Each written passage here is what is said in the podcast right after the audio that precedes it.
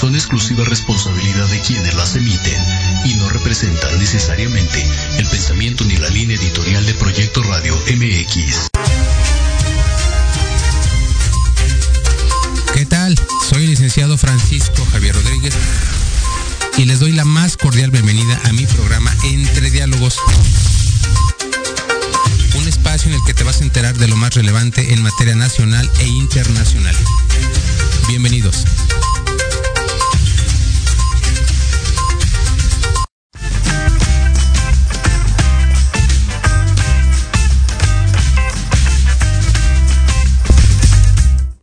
Tal? Buenos días, ¿cómo están? Bienvenidos, bienvenidas. Hoy es 30 de diciembre del año 2022, un año más de vida para este año y este eh, programa en especial lo vamos a dedicar a las noticias más relevantes que tuvieron lugar a lo largo de este 2022. Y vamos a arrancar con las noticias nacionales en materia de seguridad. Y quiero platicarles que en el primer semestre de este año los homicidios cayeron en un 9,1% en relación con el mismo semestre del 2021. Para junio de este año, eh, México tenía un registro oficial de 15.400 homicidios, una, cifra muy muy elevada, aunque se habla de una reducción de casi el 10%.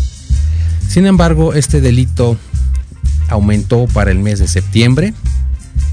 Ya tuvimos un aumento considerable en el número de homicidios cometidos a lo largo y ancho del país. Los estados mmm, digamos, más inseguros y con más homicidios en este 2022 fueron Guanajuato, Baja California, Estado de México, Michoacán y Jalisco. Si recuerdan ustedes, a partir de agosto más o menos tuvieron lugar algunos estallidos de violencia en varios estados de la República y esta circunstancia obviamente propició el aumento de homicidios. Estos estallidos de violencia que tocamos aquí en el programa se debió a muchos factores y nos dieron a entender que en México la inseguridad no, no, tiene solución todavía. Ningún gobierno ha sido capaz de resolver la inseguridad que enfrentamos los mexicanos todos los días del año.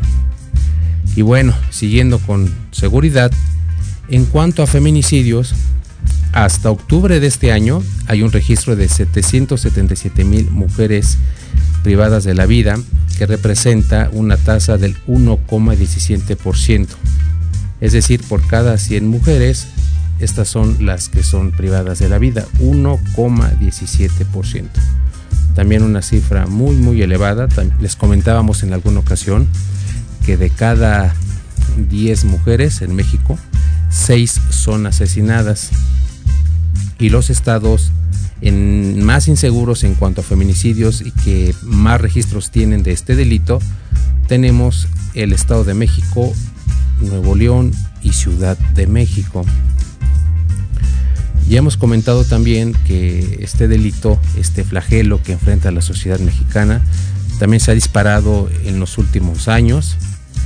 El Estado y Ciudad de México, la famosa zona metropolitana, es la que más registra este tipo de delitos. Muchos no son denunciados, tenemos que tomar en cuenta esta situación.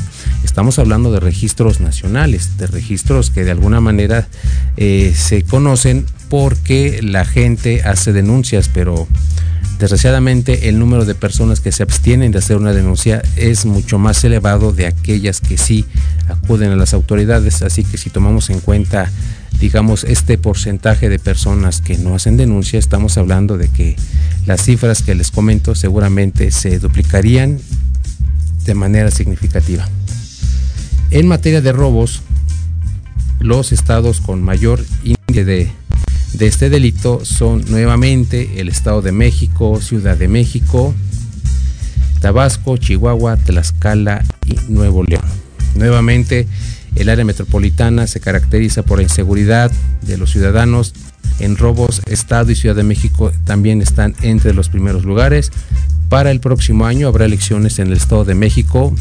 Vamos a ver qué partido va a ganar, vamos a ver qué propuesta nos tiene en materia de seguridad, que en este espacio les hemos comentado muchísimo que es un, un pendiente, un reclamo de la sociedad que al día de hoy no ha sido resuelto por ningún gobierno.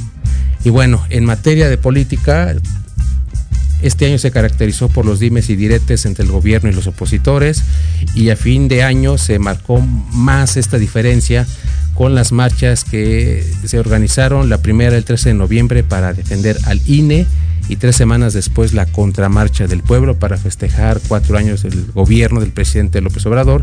Y es aquí donde vemos el contraste y la polarización de México dividido entre quienes están a favor de la 4T y quienes están en contra de la 4T. Y este antagonismo se hizo muy, muy notorio en estas marchas organizadas a fin de año y que aquí también ya les dimos cuenta. Pero también hay buenas noticias. Quiero platicarles que en materia de economía, el peso mexicano eh, mostró una fortaleza muy significativa. De hecho, se ha colocado como una de las primeras monedas más fuertes a nivel mundial. En el primer semestre de este año el peso salió muy fortalecido frente a otras monedas. Incluso eh, nuestro peso, nuestra moneda, fue más fuerte todavía que el euro y el dólar americano. Y hay muchos factores que explican la fortaleza del peso. El primero es que China tuvo a bien reabrir sus fronteras y de alguna manera fortaleció las cadenas de suministro que habían sido afectadas desde hace dos años con el inicio de la pandemia del bichito 19.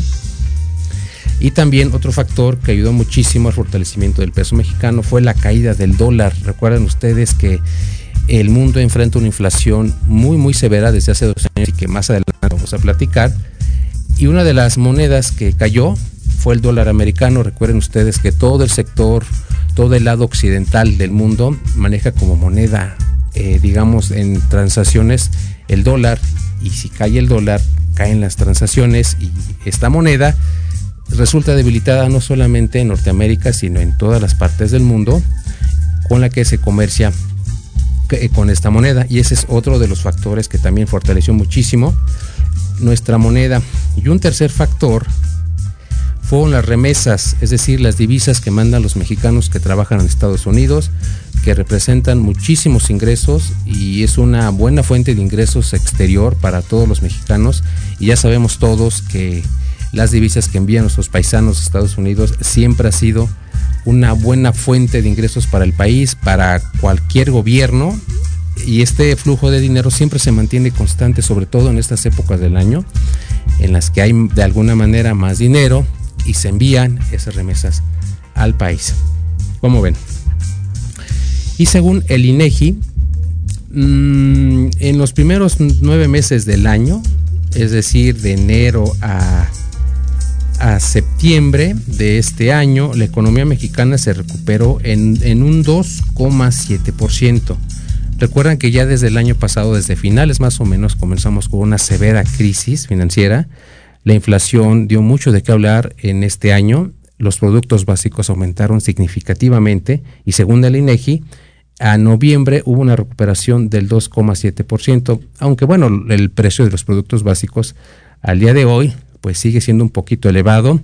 Ustedes eh, como jefes, como jefas de familia lo saben, los productos básicos en cualquier parte que, de venta, sobre todo en los supermercados, se elevan unos pesitos cada semana. Yo lo he notado, por ejemplo, en precios como la leche, em, el huevo y algunas leguminosas que aumentan de 2 a 3 pesos cada semana. Entonces, aunque ha habido un avance, un control de la inflación, todavía este es un problema que tenemos que resolver para el 2023. Y bueno, los factores son muchos, eh, la mayoría de ellos son externos y lo vamos a ver más adelante, como el conflicto Rusia-Ucrania ha influido de alguna manera en la inflación en México, los altibajos en el precio del petróleo y otros factores que de alguna manera siempre o aumentan, bajan o en su caso eh, mantienen bajo control la inflación.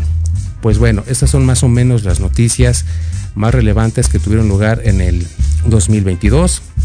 Después de la pausa vamos a hacer una entrevista para tratar de la crisis política en el Perú y vamos a hacer un breve resumen de las noticias internacionales también más relevantes que tuvieron lugar en este año.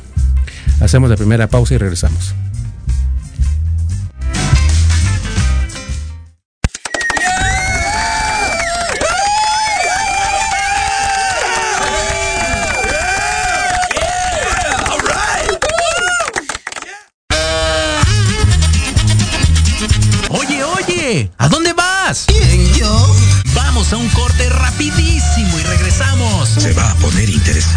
Quédate en casa y escucha la programación de Proyecto Radio MX con sentido social. ¡Uh, la, la chulada! No te pierdas el termómetro de las estrellas con Alejandro Rubí, donde te contaremos todo lo que quieres escuchar de los famosos.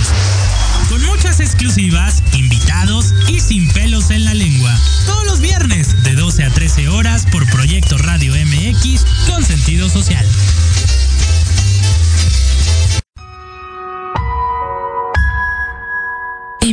Digital y no encuentras un espacio donde estar al tanto e instruirte del mundo de los negocios? Te invitamos a escuchar todos los viernes a la una de la tarde Red de Negocios Digitales con Rosario Guzmán. El lugar ideal para conocer y aprender de los empresarios y emprendedores más exitosos de México. Programa patrocinado por la revista Red de Negocios Digitales en alianza con Proyecto Radio MX con sentido social. Solo por www.proyectoradiomx.com.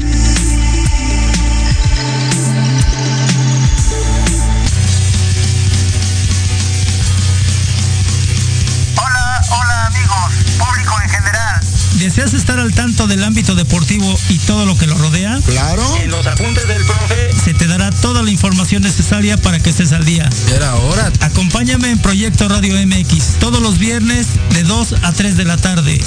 Te esperamos.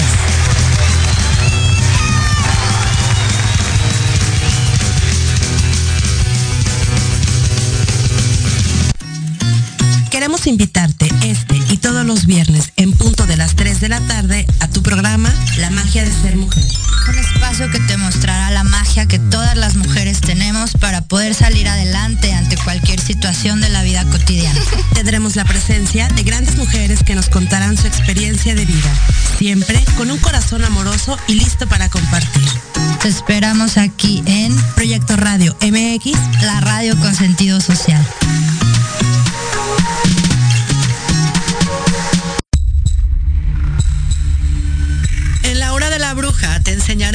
Actuar de manera responsable. Un espacio conducido por la bruja y chola Quinipa compartirá su cosmovisión y sabiduría ancestral. Te impulsará, transformará, te ayudará a reconocer el amor propio, romperás patrones y falsas creencias. Aprenderás a creer más en ti. Todos los viernes te esperamos de 5 a 6 de la tarde Proyecto Radio MX con sentido social.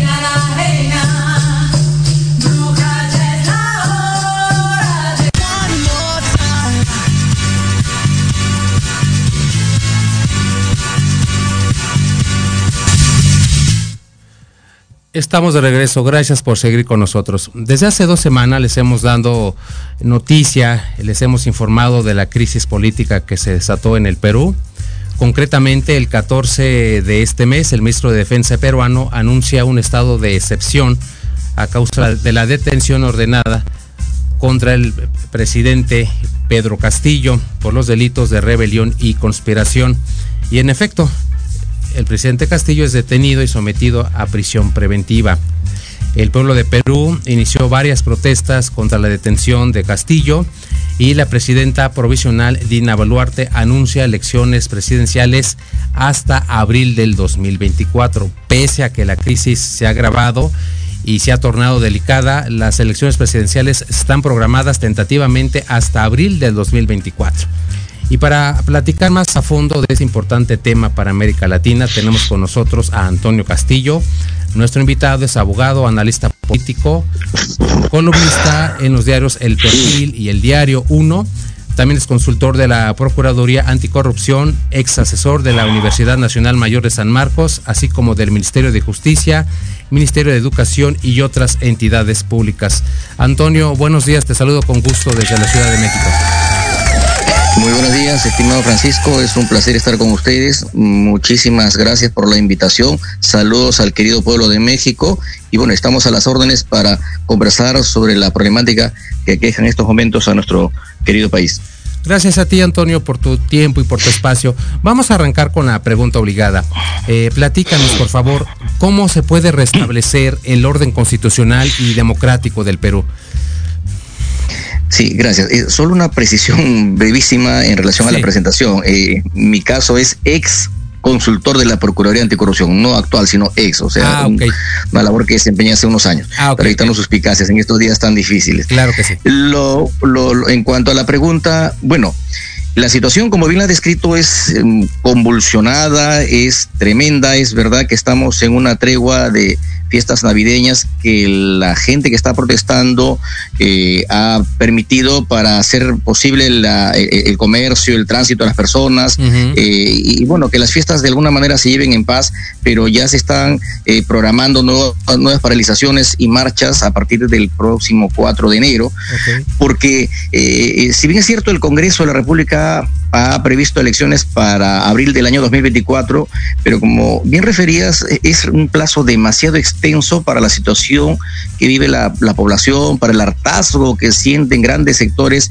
de las mayorías populares eh, ante el manejo, la manipulación eh, antidemocrática que ha venido haciendo, eh, han venido haciendo los sectores de la derecha política de nuestro país eh, desde el Congreso de la República y de otros sectores donde antes de que juramente este el presidente, el expresidente Pedro Castillo eh, ya venían desconociendo su elección, desconociendo la voluntad popular y luego que ha ganado las elecciones y que ha estado en ejercicio, mañana, tarde y noche han estado petardeando desde el Congreso con medidas eh, supuestamente constitucionales, pero que en el fondo eran pues un, un, un acto de dinamitar el equilibrio de poderes, de demoler- demolición al gobierno de turno, ¿verdad? Con interpelaciones a los ministros, con censuras a los ministros, eh, con mociones eh, de vacancia, la última fue la tercera, eh, con una acusación constitucional por supuesta traición a la patria, por haber opinado en algún momento que Bolivia tenía, debía tener salida al mar, donde incluso presidentes anteriores como Alan García o Fujimori le dieron salida al mar a Bolivia, pero a Pedro Castillo por solo haber opinado lo estaban acusando por traición a la patria en una acusación que no tenía ni pies ni cabeza. Es decir, la situación ha sido tan grave que la población se ha sentido fastidiada, hartada. Y ojo, eh, estimados amigos, que no es solo en el tramo que estamos conversando, sino el tema viene desde el año 2016. Creo que hay que contextualizar en ese sentido, ¿no? Donde eh, cuando se produce el triunfo de Pedro Pablo Kuczynski en esas elecciones del año 2016 al año 2021, la contendora y líder de la derecha política, Keiko Sofía Fujimori, no opta por saludarlo, sino por darle la espalda y empezar a dinamitar el Poder Ejecutivo y a partir de ahí a tumbarse, a traerse abajo cuanto presidente democrático pasaba por el Ejecutivo, de manera que en siete años tenemos seis presidentes, o sea, un promedio de uno por año. Eh, y, y cuando ha llegado Pedro Castillo con una opción popular, con mayor razón, pues han enfilado con ya con rabia, ¿no? Entonces, eh, eso ha generado que la gente ya tenga un hartazgo, un sentido ya de la intolerancia, y ya no soporta y está pidiendo elecciones ahora, elecciones inmediatas. El Congreso de la República parece que no ha eh, captado el mensaje, pese a que hace una protesta a nivel nacional y ya ha cobrado la vida de 30, casi 30 fallecidos eh, por herida de bala, ¿verdad? Porque la presidenta, pues, este, Dina Boluarte declaró estado de emergencia, dispuso que las Fuerzas Armadas conjuren las protestas y ahí tenemos las funestas y lamentables consecuencias. Sin embargo, el Congreso persiste en hacer lo más dilatorio posible y ha programado elecciones para el año 2024. O sea, se van a quedar un año, ocho meses más en el poder y la ciudadanía ya no lo soporta. Entonces, lo que parece es que los próximos meses vamos a tener, vamos a continuar este estado de tensión, de confrontación eh, y, donde la élite gobernante se afirma, se afianza, se aferra a sus privilegios y, está buscando un periodo tan largo, primero para quedarse y mantenerse en los cargos públicos y segundo para manipular la legislación electoral y reorganizar, eh, según le llaman ellos, los, los, eh, los órganos electorales eh, para obviamente eliminar a los rivales en carrera de la oposición, los rivales con los cuales se identifiquen las mayorías populares y, y darle facilidades a sus candidatos, ¿no? Esa es la razón, ¿no? Y lo han dicho abiertamente también, incluso hasta plantear reformas que sean sean favorables a lo que ellos desean, ¿no? Como la bicameralidad, como la relación de congresistas, eh, que el pueblo ha rechazado eh, en el Perú en el año 2018 por abrumadora mayoría en un referéndum oficial pero ellos persisten de ir contra la corriente, contra el sentimiento popular. Entonces la situación del país eh, eh, difícilmente se va a calmar y creemos, dando respuesta directa a tu pregunta, que la única salida, la única forma en que la gente va a quedarse tranquila es que se convoquen elecciones rápidamente para abril, mayo, junio, a más tardar del próximo año. Si es posible, se convoque un referéndum para una asamblea constituyente porque la gente en las calles está pidiendo asamblea constituyente. Eh, requiere el país una serie de cambios y ya vimos que con este Congreso no es posible después de tantos años. Entonces, por lo menos que se le consulte a la ciudadanía la posibilidad o no de convocar a una asamblea constituyente. Yo creo que con esos elementos que son democráticos, que son constitucionales, que, que son legítimos, eh, creo que el país podría quedar tranquilo en un proceso necesario de transición eh, para poder fortalecer este tema democrático que está bastante deteriorado en nuestro país. Sí, eh, Antonio, tienes la razón. De hecho, la semana pasada yo le platicaba a la audiencia que en mi concepto, una elección presidencial en el Perú hasta abril de 2024 pone en riesgo precisamente tanto la ya fraccionada estabilidad política de Perú, incluso la integridad de todos los ciudadanos, como bien refieres, están protestando contra una medida antipopular que hace años, como tú lo comentas, se ha manifestado protesta y, e inconformidades por este tipo de medidas que no benefician a tu país. Y según entiendo en tu respuesta, el origen de este conflicto es la imposición que viene desde la derecha de, de tu país contra la eh, abrumadora mayoría de, de, de, Perú. Así es, así es, es verdad. Eh, un autoritarismo sin precedentes en los últimos 40 años después de la dictadura de Alberto Fujimori. Eh, el, aquí en el Perú estamos viviendo desde el año 2016 casi una dictadura congresal y particularmente agudizada uh -huh. en estos últimos eh, meses, en el año y medio, el actual Congreso se ha convertido para la ciudadanía y para la opinión pública en general un centro de privilegios, un centro de lobbies, un centro de impunidades, ¿no es cierto? Empezando por el presidente del Congreso que tiene una serie de cuestionamientos en su pasado por violación uh -huh. de los derechos humanos, por supuestas vinculaciones este, eh, con el cartel de Tijuana, inclusive, eh, este, según eh, comunicación de la, de la propia DEA en su momento a través del embajador eh, Michael Al, propio Estados Unidos, eh, eh, hay casos de violación sexual en las instalaciones del propio Congreso de la República.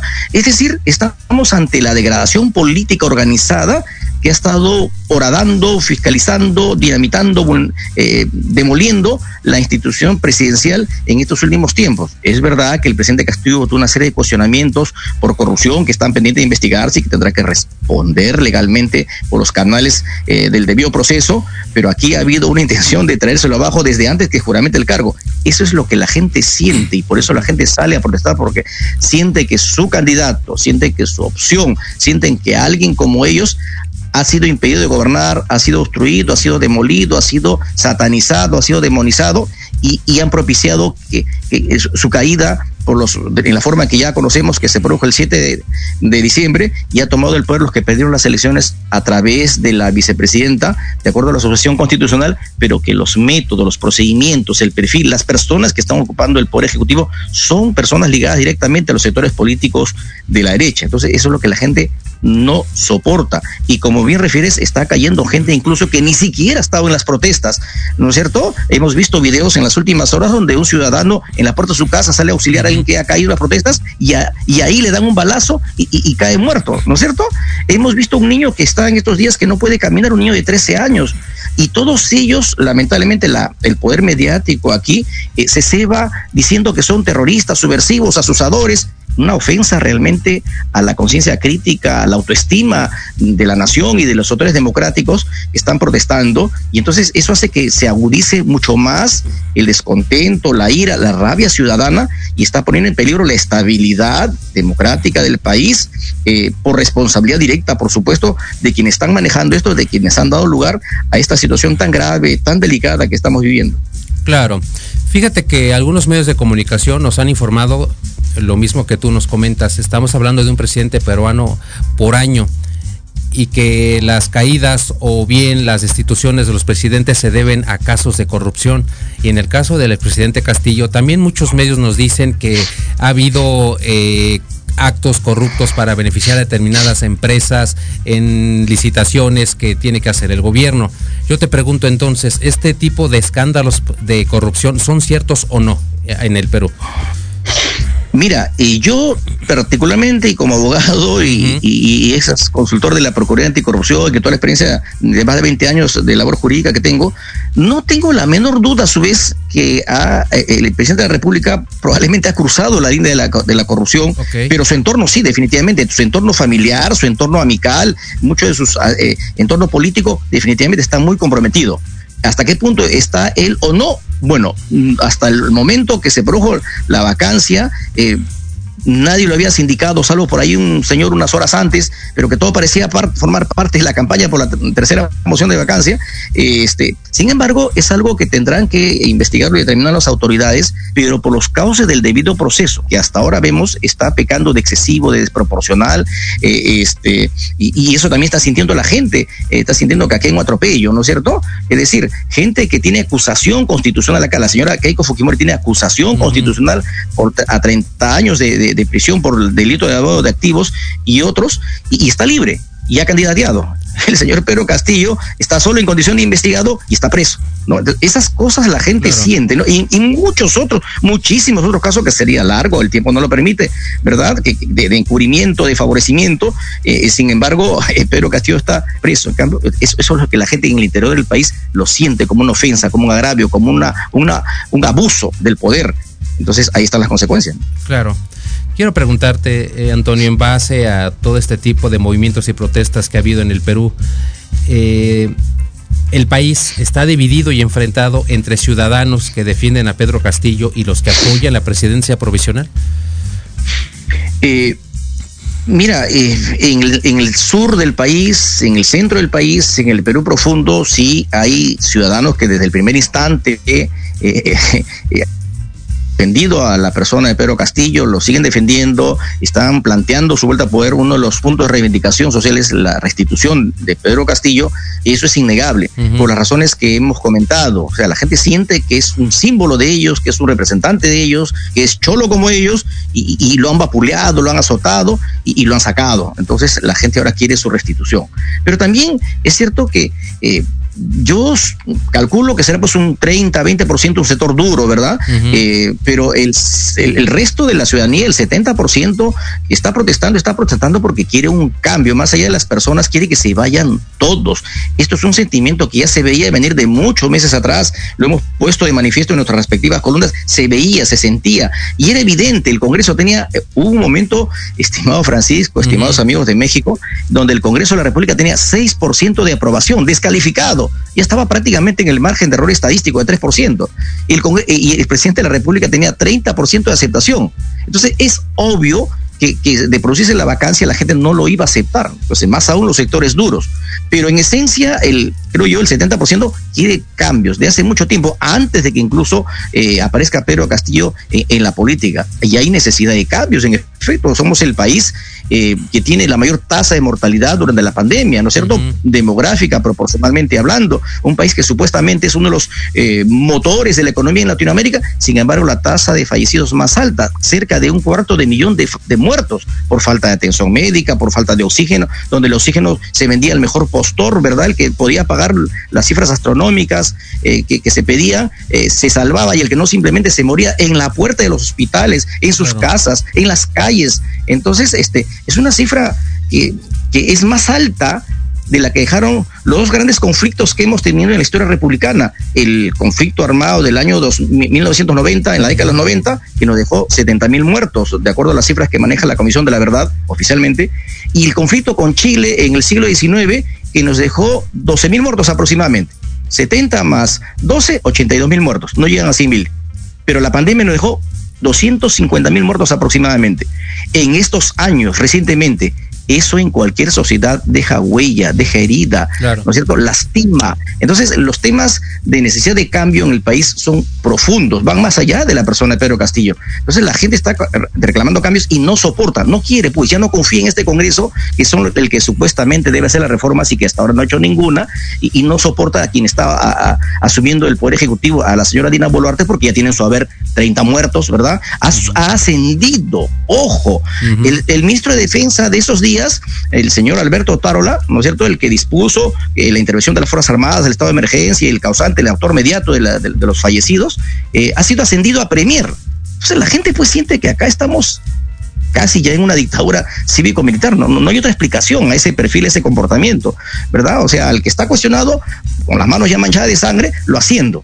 ¿Verdad? Entonces la gente no soporta al Ejecutivo, no soporta al Legislativo y, no cree en, el Ministerio Público, no cree en el Poder Judicial de mucho tiempo atrás ya, eh, porque acá campea la delincuencia y, las autoridades bien gracias, ¿no es cierto? El Ministerio Público, por ejemplo, eh, hasta hace unos meses asaltaba, ¿no? Asaltaba, e incursionaba, allanaba Palacio de Justicia, allanaba todas las oficinas públicas cuando salía una pequeña noticia sobre un nombramiento administrativo irregular, seguramente con razón, pero tomaba las instalaciones, allanaba las instalaciones para buscar pruebas, computadores y todo lo demás. Ahora tenemos 30 muertos y, no se ha allanado ninguna, eh, la, casa de ninguno de los supuestos autores, ¿no? O sea, 30 la vida no vale nada acá, ¿no? ¿Te das cuenta? Entonces la gente siente eso, que aquí no hay un trato equitativo, no hay un trato de justicia, no hay un afán de investigación, el respeto por la vida del hombre del Ande, del hombre del Perú profundo, no tiene ningún valor, ¿no? No, no tiene ninguna importancia para la gente de, las élites, de, las instituciones. Entonces, acá la gente no cree ya en la institucionalidad. Eso es lo que está sucediendo en esos días en el Perú, estimado Francisco. Claro, claro, Antonio. Fíjate que la semana pasada eh, el gobierno provisional de tu país expulsó al eh, embajador mexicano el presidente de, México, López Obrador, no ha eh, manifestado ningún respaldo para Dina Boluarte y también se ha documentado que hubo un acuerdo previo entre México, Argentina, Colombia y Bolivia para seguir apoyando a Pedro Castillo. Seguramente todas estas circunstancias de alguna, de alguna manera em, propiciaron la expulsión de nuestro embajador en tu país. Así que quiero preguntarte en tu concepto, ¿cuál va a ser el futuro diplomático entre México y Perú luego de la expulsión del embajador mexicano hace unos días? Eh, yo lamento mucho que como consecuencia de la expulsión del embajador, de los acontecimientos políticos recientes, estimado Francisco y amigos de México, las relaciones diplomáticas entre nuestros países se encuentren en el punto diplomático más bajo de su historia, lo que jamás había sucedido.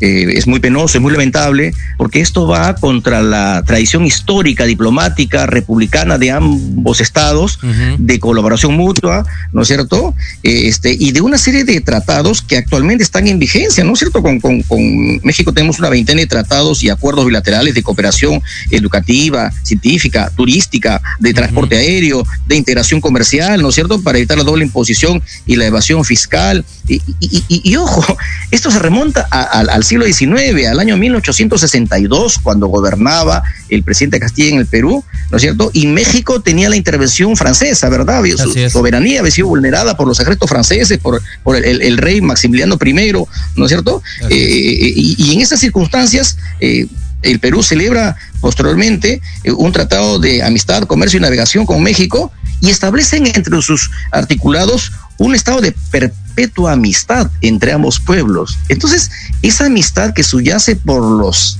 por décadas, por cientos de años, no puede ser menoscabada por un exabrupto de orden diplomático que creo que debió haberse manejado de la mejor forma. Eh, creo que ah, si, si, tenemos diferencias diplomáticas, existe la nota de protesta, ¿verdad? Existe el llamado en consulta al embajador, pero no expulsarlo al embajador de México, de nuestro, de nuestro país. Eso realmente hace mucho daño. Eh, creo que eh, el hermano país de México, el Estado mexicano, todo de acuerdo a su tradición también, ¿no es cierto? México es conocidísimo en la historia republicana de Latinoamérica. Y el mundo entero por su alto sentido de la diplomacia, ¿verdad? Albergó gente de derecha y de izquierda dándole asilo en su momento ¿verdad? ¿No es cierto? Desde José Martí, pasando por León Trotsky, eh, por el mismo Víctor Raúl Haya de la Torre, eh, este, el líder que acá creó el Partido Aprista, que tuvo más de 80 años de vida institucional y política y gobernó dos veces el Perú, fue creado en México. ¿verdad? A raíz del asilo que tuvo eh, Víctor Raúl Ayala La Torre eh, en el 1923, ¿no? Cinco años después creó el Partido Aprista desde México. Entonces, eso no lo entienden aquí y, optan por patear el tablero en las relaciones peruano-mexicanas, ¿no? En México ha sido incluso asilado el Shah de Irán, o sea, un hombre pro-norteamericano de la derecha mundial entonces, este, no es que se trate pues de un acto de extremismo chavista, comunista, de sabotaje a, la soberanía territorial nacional. No, no, no, es parte de la tradición eh, este, diplomática de los mexicanos, ¿no es cierto? En, el año 39 eh, asiló a, cerca de 25 mil intelectuales que venían huyendo de la, eh, de la guerra civil española, ¿verdad? Luego del triunfo del franquismo, fueron asilados en, no, hasta Luis Buñuel, por ejemplo, el famoso cineasta español. La tradición es larga, ¿verdad? y sin embargo ahora se ha visto menoscabada por este exabruto, que yo creo que va a pasar, yo soy optimista en que creo que va a pasar, va a primar la tradición, va a primar la hermandad, el, destino, el origen común y el destino común que tenemos con, México, ¿no es cierto? Y van a primar también las necesidades económicas, los acuerdos, ¿no es cierto? Tenemos la Alianza del Pacífico con, con, el Estado mexicano, tenemos la PIC con el Estado mexicano y la veintena de tratados y de convenios que he referido. Entonces creo que finalmente vamos a establecer relaciones en el mejor momento y esperemos que sea pues eh, eh, parte de, la superación de todo este momento tan duro, tan difícil que está atravesando nuestro querido Perú. Definitivamente, Antonio, estoy de acuerdo contigo. Nuestros países son amigos entrañables, son relaciones diplomáticas que vienen eh, desde el siglo XIX y coincido contigo, este incidente, por llamarlo de alguna manera, no es lo suficiente grave ni importante para echar abajo siglos y siglos de relaciones entre nuestros países. Antonio, te agradezco muchísimo tu participación para este espacio. En verdad aprecio mucho tus respuestas y cuando sea el caso, ojalá que pudiéramos contar nuevamente contigo.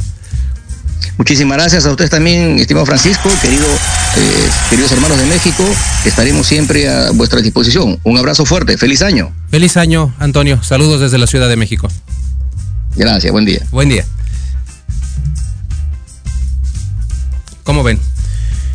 Ya Antonio nos ha dado una perspectiva diferente, nos ha hablado ya de los motivos que existen en Perú y que mantienen de alguna manera dividida la población entre la mayoría del pueblo peruano que apoya a Castillo por las razones que ya nos comenta eh, Antonio. Hay mucha inconformidad, este, inconformidad, hay muchas protestas debido a prácticas políticas que han perpetuado en Perú desde hace muchísimos años y la gente pues ya está fastidiada de esta situación. Creo que el orden democrático en el Perú, como en cualquier otro país, debe tener prioridad y somos los ciudadanos, somos la mayoría quienes debemos decidir el destino de nuestros países. Eso sin duda es una premisa que debemos tomar en cuenta. Ya no estamos viviendo en el siglo pasado ni antepasado. Ya los golpes de Estado y las insurrecciones deberían de quedar atrás sin embargo, vemos que no es el caso. Esta crisis en Perú, espero yo que se resuelva de la manera más pronta y que ya deje de cobrar vidas y lesionados que como bien refiere Antonio, al día de hoy van 30 muertos ya por las protestas en aquel país. Y bueno, vamos a seguir con las noticias internacionales. Y quiero comentarles que una noticia que obviamente marcó este año fue el conflicto Rusia-Ucrania que arrancó a finales de febrero de este año. Ustedes lo saben y aquí dimos cuenta, ya hemos entrevistado a varios expertos en este tema. Eh, a fin de febrero inicia una campaña militar eh, Rusia en territorio ucraniano. Moscú arguye que esta campaña se, eh, se, inicia para defender a los ciudadanos del Donbass, es decir, la región que comprende Donetsk y Lugansk, que han sido repúblicas que se han autoproclamado autónomas desde la revolución del Maidán del 2014. Sin embargo, Ucrania dice que no es así, que se trata de una invasión simple y llana contra su soberanía.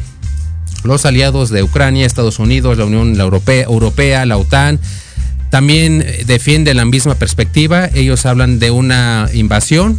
No hay violación a los derechos humanos en Ucrania, según Occidente.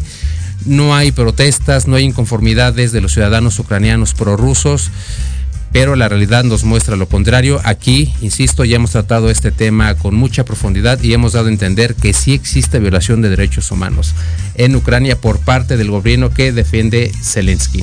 Y bueno, al día de hoy no hay un acuerdo de paz, no hay ni siquiera una tentativa de acercamiento, no hay las condiciones para un diálogo.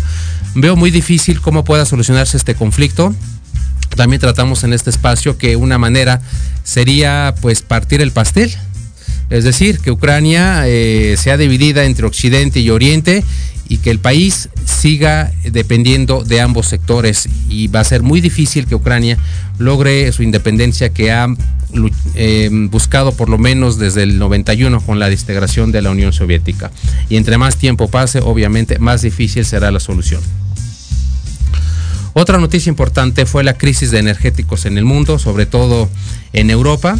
También comentamos en este espacio que China empezó ya con apagones decretados de manera oficial, es decir, que en determinados periodos se deja sin luz a la población para ahorrar energía. Imagínense, la segunda economía mundial ya sufre este tipo de consecuencias y este tipo de afectaciones afecta a las cadenas de suministro, afecta, como les comentaba hace un momento, que los alimentos lleguen a, donde tienen que llegar y esta situación hace que aumenten los precios y con ello la inflación en materia bueno, pues en prácticamente en todo el mundo.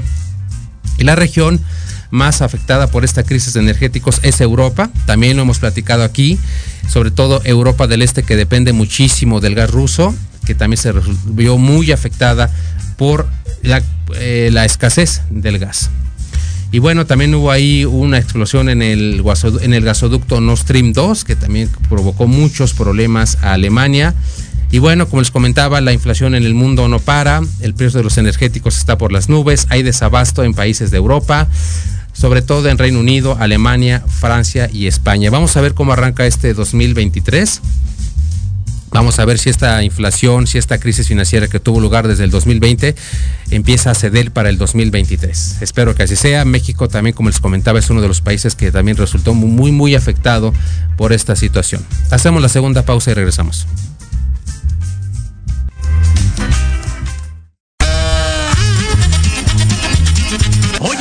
Oye, ¿a dónde vas? ¿Quién, yo? Vamos a un corte rapidísimo y regresamos. Se va a poner interesante. Quédate en casa y escucha la programación de Proyecto Radio MX con sentido social. ¡Uh, la, la chulada! No te pierdas todos los viernes de 6 a 7 de la noche el programa La Sociedad Moderna conducido por Jorge Escamilla H, un espacio en el que buscaremos con el apoyo de nuestros invitados descifrar las características del mundo social y tecnológico en el que vivimos. Un hashtag semanal, especialistas, diversión, música y cultura te esperan. ¿Y tú ya formas parte de la sociedad moderna? Descúbrelo por proyectoradiomx.com.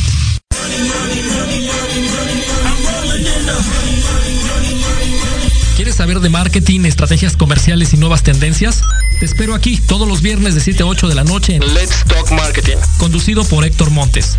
Hablaremos con expertos y analistas para darte prácticos y efectivos tips para tu negocio. Solo por Proyecto Radio MX, la radio con sentido social. Llegamos al final. Que tengas dulces sueños y mágicas pesadillas. Esto fue Voces de Luna. Síguenos en nuestras redes como Mónica Tejeda, Vanessa López y Voces de Luna. Nos escuchamos la próxima semana.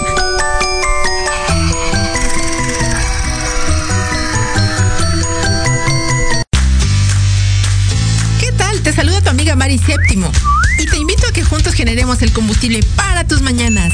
Escuchando Charlando con Mari todos los sábados de 11 a 12 a través de Proyecto Radio MX, la estación con sentido social.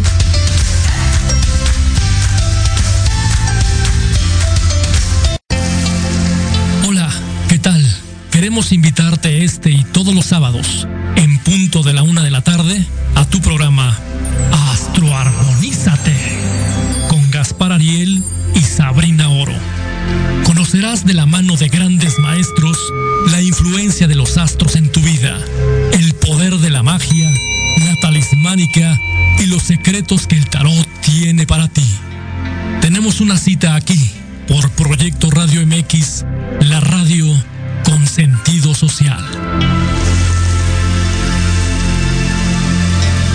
Treintón y sientes que no encajas porque ni chavito ni chaburruco. no eres el único.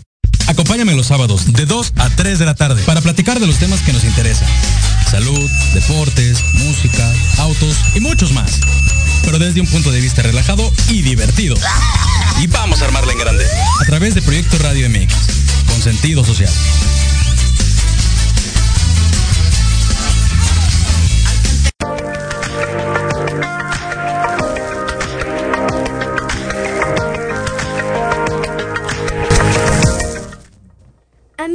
Amigas, estamos de regreso.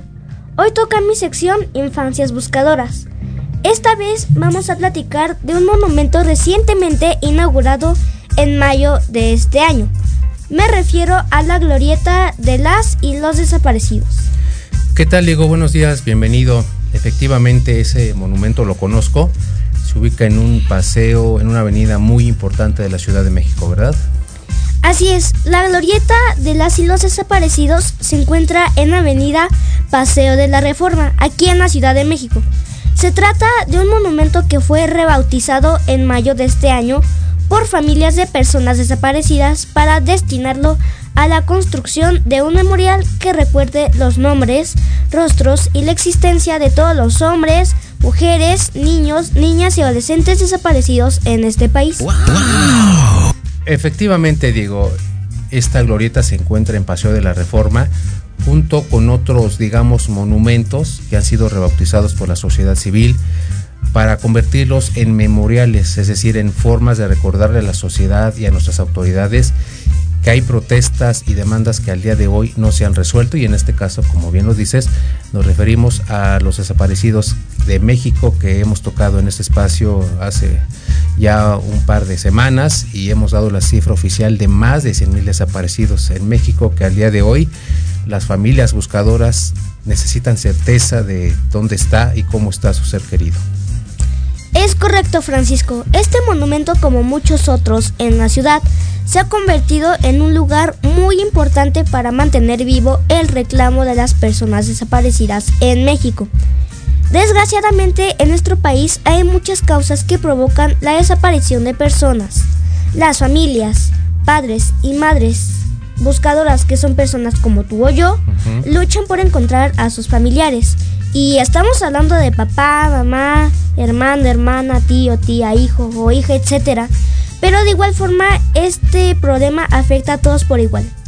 Es correcto, Diego, coincido contigo.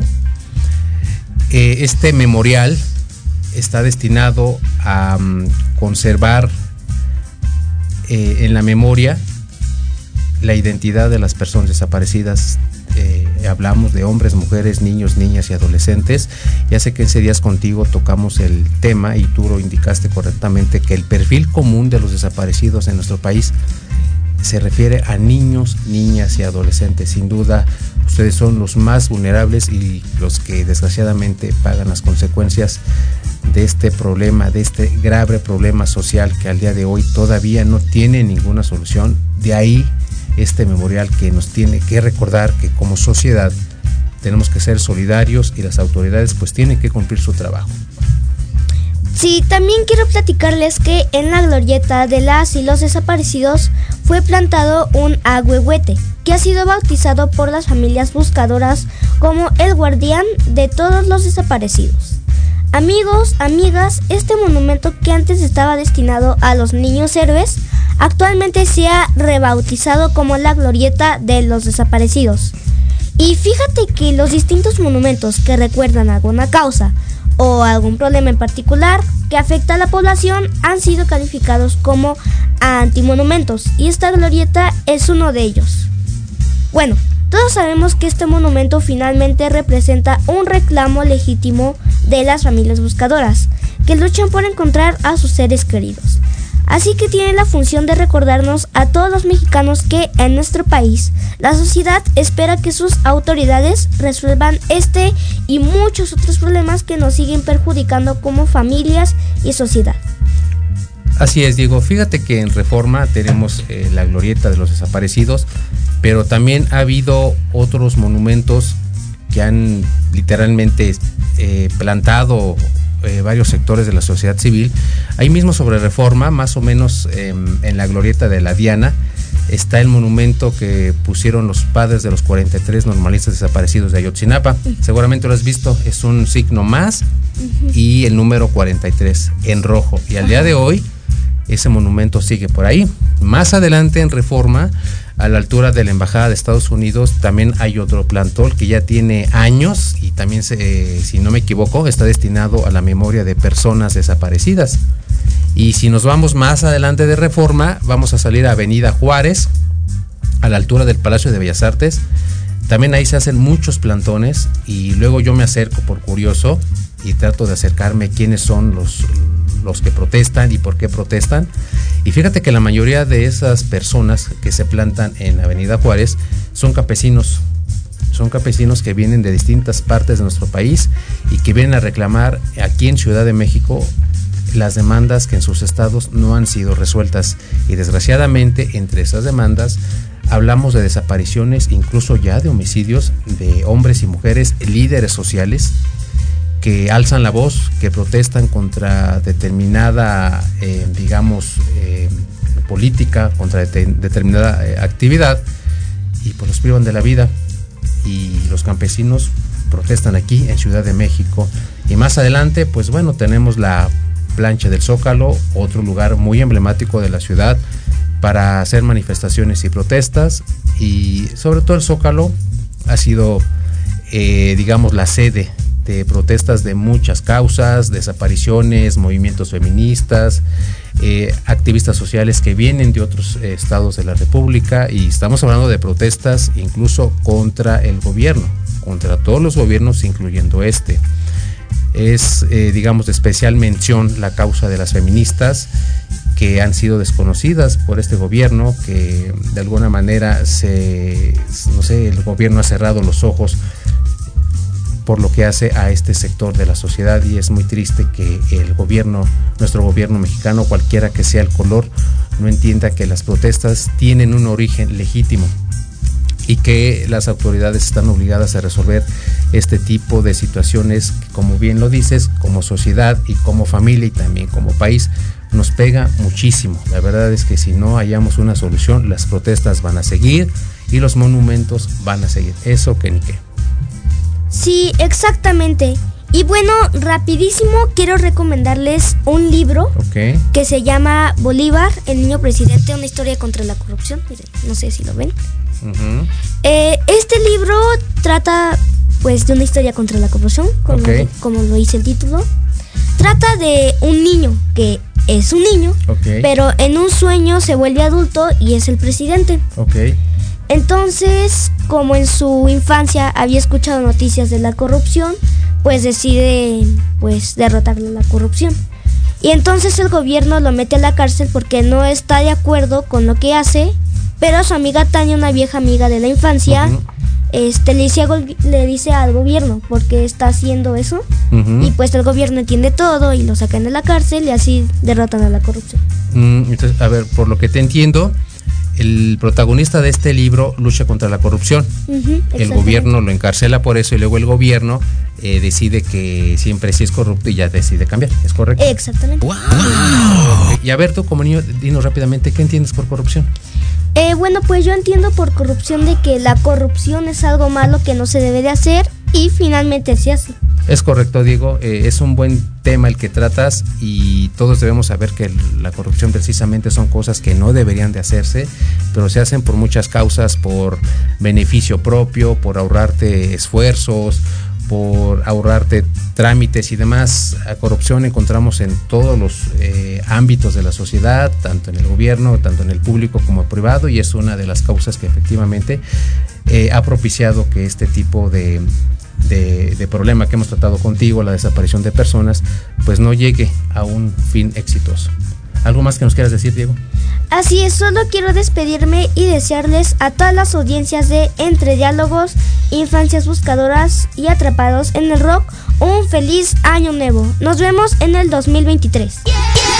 Igualmente, feliz año 2023 y nos vemos ya en nuestro horario y día habitual el 7 de enero para escucharnos en una nueva emisión de Entre Diálogos y si no me equivoco, Atrapados en el Rock para el 7 de enero. Exactamente. Bueno, nos vemos. Muchísimas gracias por acompañarnos. Hasta el próximo fin de semana.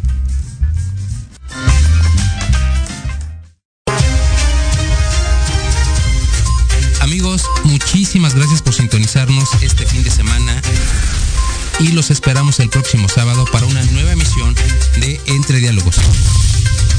Hasta pronto.